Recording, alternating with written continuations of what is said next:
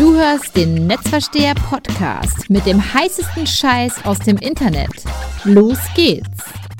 Hallo und herzlich willkommen zum Monatsrückblick Mai und das sind unsere sechs Top-Themen in unserem heutigen Podcast. Thema Nummer 1: 10x Thinking von Google, die Mondschussfabrik. Unser zweites Thema praxisuntauglich, antiquiert und kontraproduktiv. Das neue Influencer-Gesetz. Beim dritten Thema geht es mal wieder um ein Buzzword Marketing Tech oder Martech.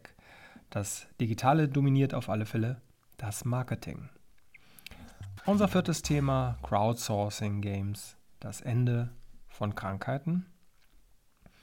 Ja, und mit Corona geht es weiter oder vielmehr dank Corona die Digitalisierung im Turbogang. Unser sechstes und letztes Thema heute von den Online-Marketing-Rockstars. Sie haben mal wieder die Sterne der Digitalbranche vergeben. Starten tun wir nun mit dem Thema 10x Thinking von Google, die Mondschussfabrik. Ja, Google zählt ja zu den großen Innovatoren unserer Zeit. Weniger bekannt ist, dass der Suchmaschinenmonopolist eine Vielzahl an Innovationstechniken hervorgebracht hat, die aus dem Internetbereich so nicht mehr wegzudenken sind. Eine der bekanntesten ist der sogenannte Design Sprint. Die auf fünf Tage angesetzte Methode hat zum Ziel, möglichst schnell und nutzerorientiert neue Produkte, Funktionen oder Dienstleistungen auf den Markt zu bringen.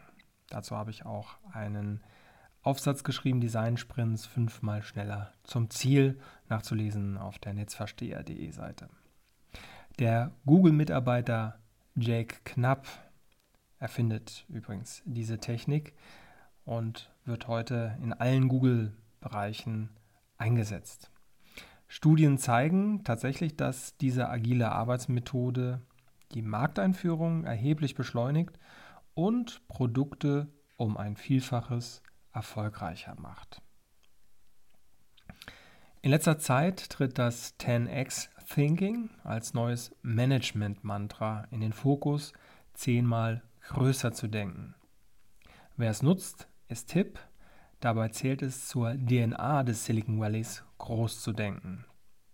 Start small, think big ist wohl der bekannteste Ausspruch in diesem Fall von Apple-Gründer Steve Jobs, der, wie Microsoft-Gründer Bill Gates, seine Firma aus der Garage gründet.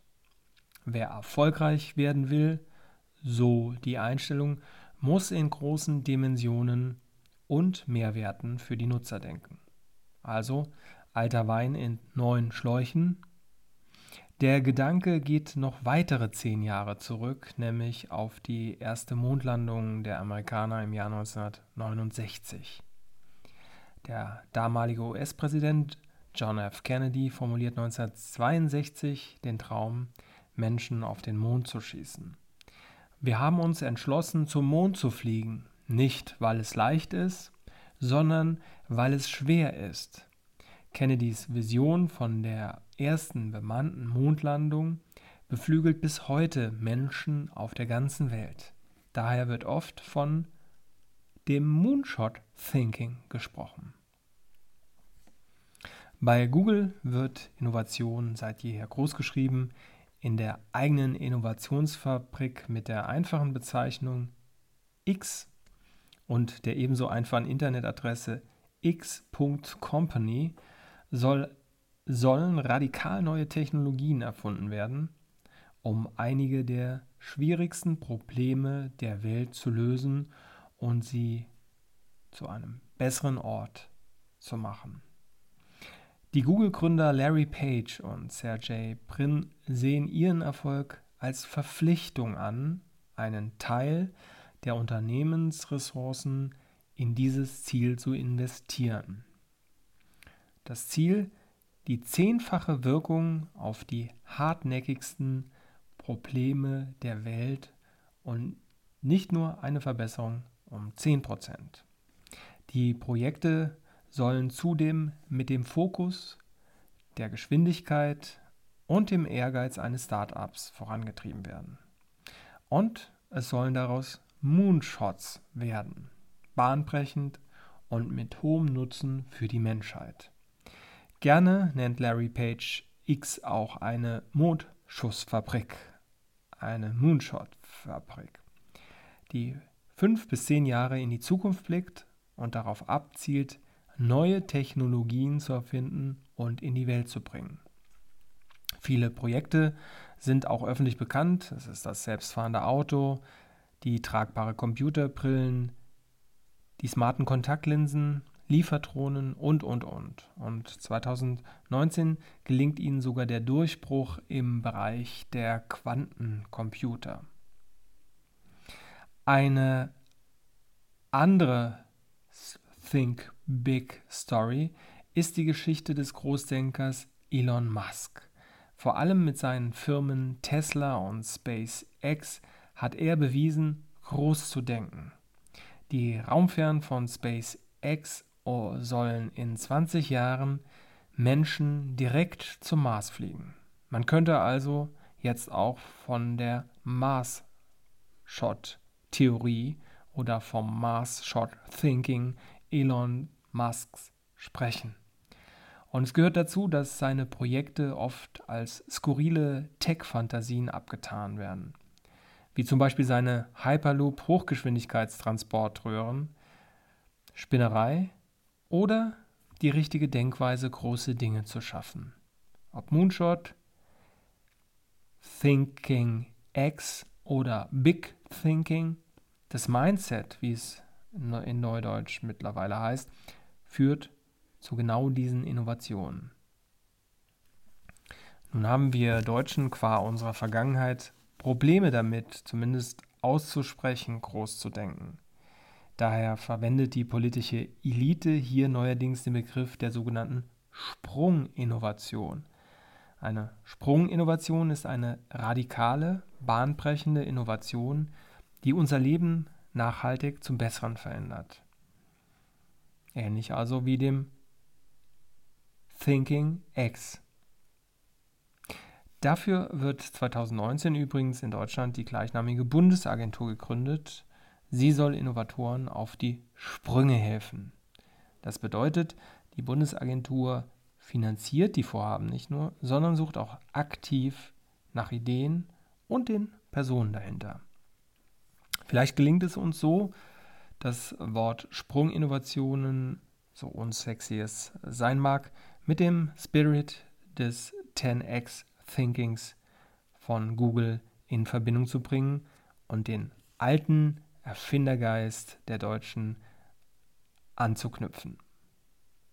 Denn im letzten Jahrhundert waren wir mit Radio, Fernsehen, Tonband, MP3, Elektronenmikroskop, Automobil und so weiter mal das Land der Innovatoren. Fertig zum Sprung? Das nächste Thema. Praxisuntauglich, antiquiert und kontraproduktiv das neue Influencer-Gesetz. Wann müssen Influencer ihre Beiträge als Werbung kennzeichnen? Diese Frage hat in den letzten zwei Jahren für große Aufmerksamkeit gesorgt. Sogar das Markieren eines anderen mutmaßlich kommerziellen Freundes stellt schon eine Werbung dar. Nicht zuletzt mehrere voneinander abweichende Gerichtsentscheide, die in Presse- und Internetszene kontrovers diskutiert wurden, haben zu einer großen Verunsicherung beigetragen. Das Justizministerium hat nun eine Regelung zum Influencer-Marketing vorgelegt, wie nicht kommerzielle Kommunikation zur Information und Meinungsbildung von Werbung abgegrenzt werden soll. Mit dem vorgelegten Regelungsvorschlag will das BMJV einen sicheren Rechtsrahmen für unentgeltliche Empfehlungen von Influencern und Bloggern schaffen.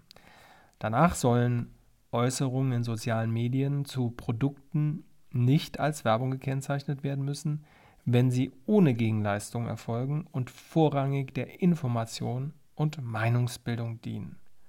Ein, wie ich finde, wichtiger Meilenstein.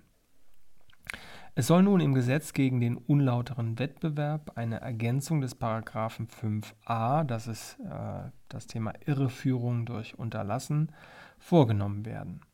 Ich zitiere, ein kommerzieller Zweck einer geschäftlichen Handlung ist in der Regel nicht anzunehmen, wenn diese vorrangig der Information und Meinungsbildung dient und für diese kein Entgelt oder eine ähnliche Gegenleistung gewährt wurde.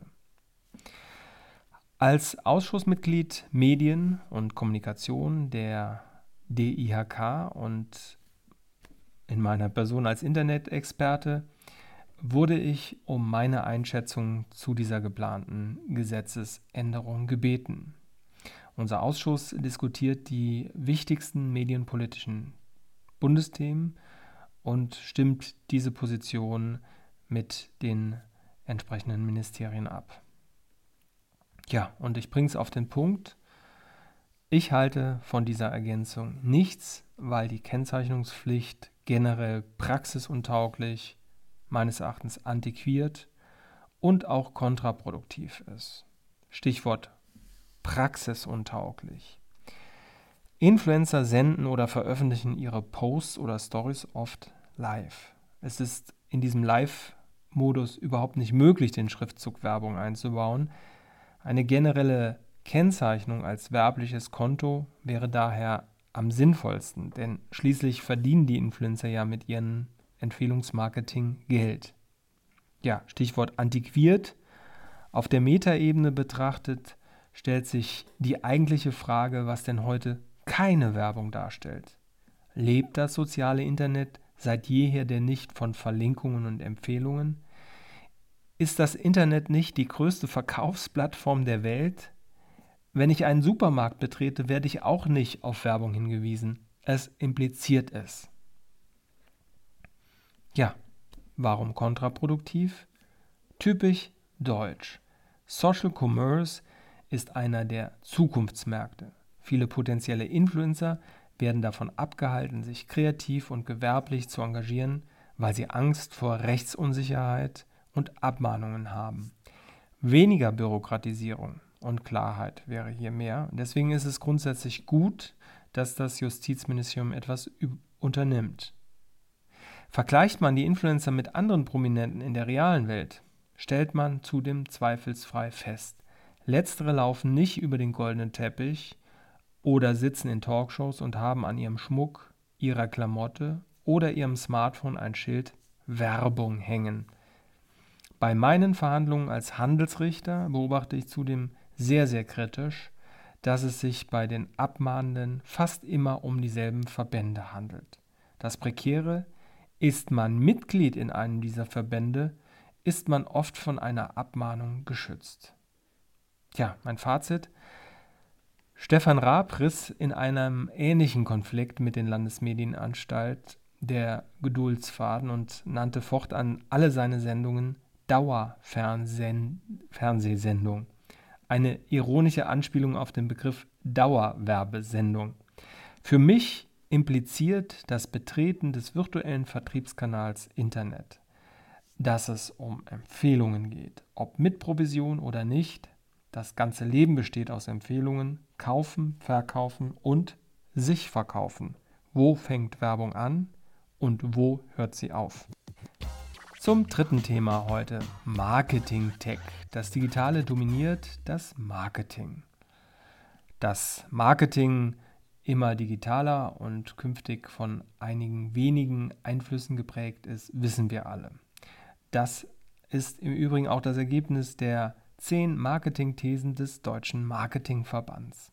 Schon ist die Rede von Marketing Technology Experts, welche die zunehmende Digitalisierung in den Unternehmen koordinieren sollen.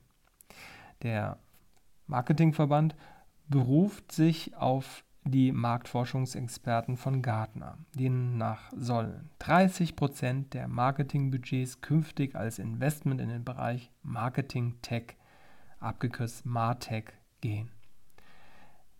Ich zitiere, mehr denn je sind heute Führungskräfte für die Bewertung und Auswahl von Technologien verantwortlich. Martech ist heute eine Kernkompetenz für Marketingteams und ihre Fähigkeiten sind sehr gefragt. Problem sei allerdings, dass die effektive Akquisition und Nutzung von Martech für fast jeden fünften Marketingleiter nach wie vor schwer zu erfassen sei, so Gartner. Der Deutsche Marketingverband hat die Treiber dieser Entwicklung in zehn Thesen für das Jahr 2020 zusammengefasst.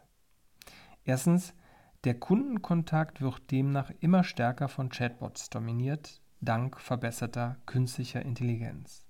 Zweitens, das Internet verändert auch die Handelsstrukturen, sodass immer mehr Hersteller erwägen, ihre Produkte den Endkunden direkt zum Verkauf anzubieten.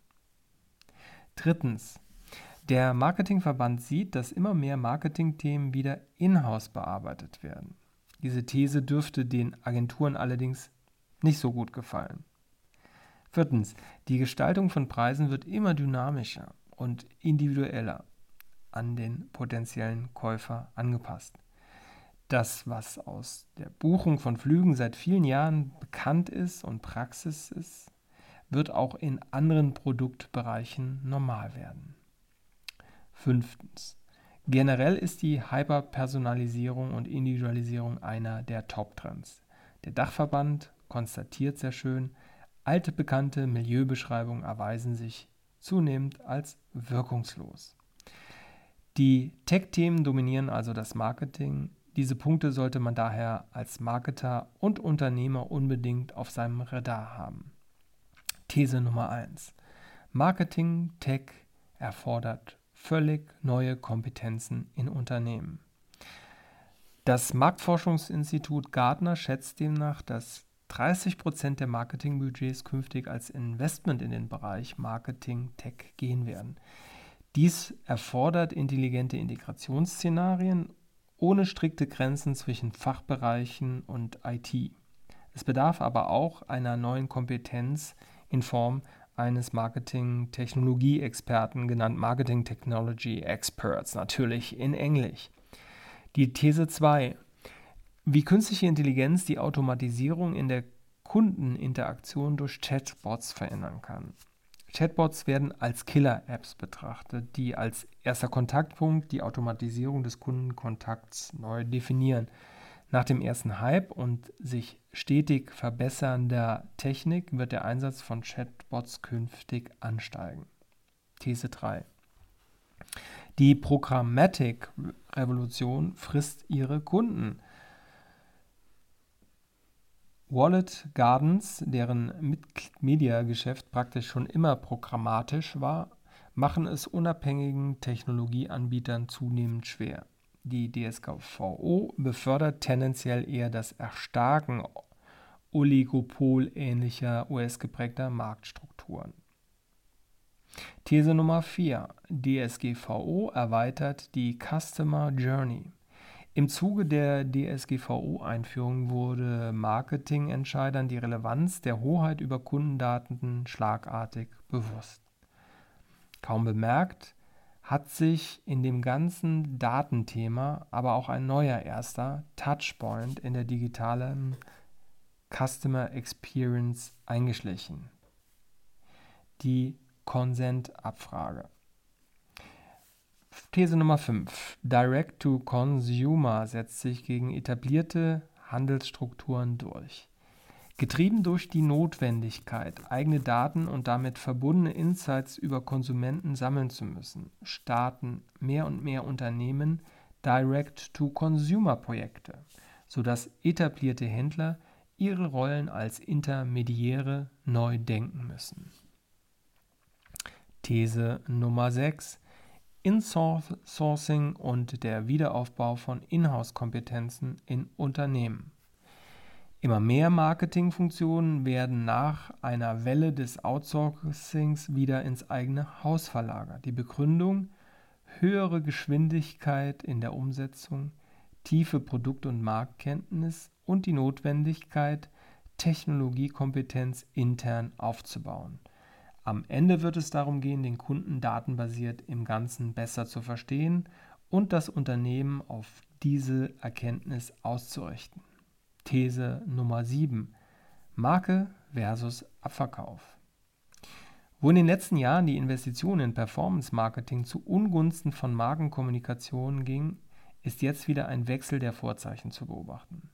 Denn angesichts der geänderten Rahmenbedingungen, Stichwort GAFA-Monopol, Auktionsmechanismen und digitale Kanalvielfalt, wird die Marke wieder stärker zum Differenzierungsmerkmal und gewinnt an Bedeutung. These Nummer 8. Revolution im Pricing, Individualisierung und Innovation. Daten und Algorithmen erlauben eine massenhafte Differenzierung auch in der Preissetzung, bis hin zum massenhaften Ausspielen individualisierter Preise. Dies gilt besonders bei Innovationen. These Nummer 9. Der 3D-Druck wird erwachsen. Die Digitalisierung bringt bei vielen Produkten und Dienstleistungen die Individualität zurück. Hochspezialisierte Produkte aus der Medizintechnik aber auch Konsumgüter wie Sportschuhe werden zunehmend in Losgröße 1 produziert. Präzise, schnell, mit hoher Designfreiheit und umweltfreundlich. Last but not least die These 10. Hyper-Individualisierung. Altbekannte Milieubeschreibungen erweisen sich als zunehmend wirkungslos. Mithilfe automatisierter Datenanalyse können digitale Neogemeinschaften herausgearbeitet werden. Diese extrem spitzen Zielgruppen werden dann anhand von datengetriebenen Plänen mit individualisiertem Storytelling entlang der Customer Journey angesprochen. Das waren die zehn Thesen vom Deutschen Marketingverband, auch nachzulesen unter dem deutschen Marketingverband.de. Wir kommen zum vierten Thema unseres heutigen Podcasts, Crowdsourcing Games, das Ende von Krankheiten. Digitale Spiele werden zunehmend eine beliebte Anwendung für Crowdsourcing. Heißt, um Probleme im Gesundheitsbereich und der medizinischen Forschung zu lösen, werden tausende Spieler in der ganzen Welt als Art Schwarmintelligenz genutzt. In sogenannten seriösen Spielen, die also nicht primär oder ausschließlich der Unterhaltung dienen, müssen die Gamer die entsprechende Lösung finden. Zukunftsmusik? Mitnichten. 2011 2011 gelingt es Gamern des Freeware-Spiels Folded, in wenigen Wochen das Schlüsselprotein eines gefährlichen Virus zu entdecken, nachdem Forscher mehr als ein Jahrzehnt gesucht hatten. Die Motivation der Spieler war einfach mehr als nur zu spielen. Crowds können dabei auch mit ihren eigenen Computern helfen. Beim verteilten Rechnen gehen die Nutzer beispielsweise die Leerlaufzeit ihres Computers freiwillig frei, um Probleme zu lösen. Man nennt das auch Distributed Computing. Zur Hochphase der Corona-Pandemie werden mit dem Hashtag Folding at Home Nutzer aufgerufen, ihre Rechnerkapazitäten freizugeben, um den Coronavirus zu entschlüsseln. Im Fall von Distributed Computing helfen die Computer beim Modellieren der Proteinstrukturen. Wie bei dem Projekt Rosetta at Home wurden bereits Hunderttausende von Rechner eingebunden und sind im Einsatz für die Entwicklung von Heilverfahren, unter anderem für AIDS, Krebs, Malaria und Alzheimer. Solange die künstliche Intelligenz die Antworten nicht liefert, ist das Crowdsourcing mittels digitaler Spiele sogar die ideale Plattform, um kostengünstig Ideen und Lösungen zu generieren. Meist reicht ja der spielerische Anreiz mitzumachen. Und längst müssten Politik und Forschung diese Möglichkeit viel stärker nutzen und reihenweise Serious Games programmieren lassen, deren spielerisches Ziel ist, Krankheiten zu verstehen, ihre Verursacher auszutricksen und natürlich zu eliminieren. Doch es wird meines Erachtens noch lange dauern, bis die Politik davon Wind bekommt. Sei denn, Sie hören diesen Podcast. Nicht so wie bei den in den letzten zwei Jahren in Mode gekommenen Hackathons. Neben der Kommunalpolitik nutzte im März 2020 das Bundeskanzleramt dieses kollaborative Instrument, um nützliche Maßnahmen zur Milderung und Eindämmung der Corona-Pandemie in kürzester Zeit hervorzubringen. Hashtag ist übrigens wir versus Virus. Inspiriert von Estland und Deutschland starten, startet am grünen Donnerstag übrigens das größte weltweit, weltweite Hackathon äh, unter The Global Hack. Der Hackathon ist eines der ersten gegen das Coronavirus gewesen und wurde übrigens in wenigen Tagen aus dem Boden gestampft. Vom digitalen Trendsetter Deutschland war gar die Rede. Andere Länder zeigen ihr Interesse an den Ergebnissen und wollen sogar den Hackathon der Deutschen kopieren. Das Bundeskanzleramt feiert übrigens die Initiative als einer der größten und erfolgreichsten digitalen Gemeinschaftsaktionen gegen das Coronavirus und seine Auswirkungen. Man ist zuversichtlich, so zitiere ich, von den besten Ideen noch in Zukunft was zu hören. Es kommen Vorschläge übrigens aus vielen Themenbereichen, unter anderem zur Verbesserung des Management von Krankenhausressourcen oder zur digitalen Erfassung und Übermittlung von Neuinfektionen, aber auch solche äh, Ideen wie die Verteilung von Lebensmitteln und Hilfe bei der Ernte. Bei YouTube gewährt ein eigener Channel übrigens Einblicke in die Hackathons. Auch diesen Link können Sie bei netzversteher.de nachlesen. Ja, mein Fazit: Crowdsourcing Games, Hackathons, Distributed Computing und Serious Game sind mehr als vielversprechende Instrumente, um Krankheiten zu heilen. Bei seriösen Spielen ist darüber hinaus der Vorteil, dass sie im Gegensatz zum Unterricht und Arbeitsalltag so konzipiert sind, dass sie Spaß machen. Entscheider sollten häufiger auf die Weisheit der vielen setzen, alle vier sind für mich hochinnovative und äußerst agile Techniken zur Problemlösung. Also Crowdsourcing Games, der Schwarm, der im virtuellen Raum eines cloudbasierten Spiels durch das Erkunden und das Lösen von Rätseln die Antworten, die richtigen Antworten für die realen Probleme finden. Hackathon, der Hacker-Marathon sozusagen übersetzt, bringt in kürzester Zeit einen bunten Blumenstrauß an Ideen zur Problemlösung hervor. Es fehlt nur noch die Marktreife. Distributed Computing. Das Auslagern von Rechenleistung in diesem Fall auf verteilten Rechnern, die gerade nicht genutzt werden, bringen einen Supercomputer hervor. Seine Ressourcen ermöglichen ein viel schnelleres Ergebnis. Ja, und zuletzt mein Fazit. Ähm, Serious Games, die digitalen Spiele sind ideal, um Teilnehmer zu unterrichten, zu unterhalten und zu motivieren. Auch hier können neue Ansätze und Lösungen für Fragestellungen gefunden werden. Wir kommen zum vorletzten Thema. Dank Corona Digitalisierung im Turbogang. Das hätte die Staatsministerin für Digitalisierung Dorobert nicht schneller haben können. In wenigen Wochen hat der Corona-Shutdown eine Digitalisierungswelle losgetreten, wie man sie mit milliardenschweren Förderprogrammen wohl in Jahren nicht erreicht hätte. Auf einmal versenden Lehrer ihre Schulaufgaben an ihre Schüler, Firmen halten ihre Meetings aus dem Homeoffice per Videokonferenzen ab.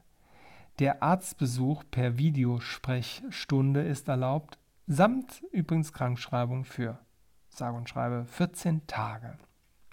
Jeder, der kann, arbeitet mit Hochdruck daran, seine Dienstleistungen und Produkte online verfügbar zu machen.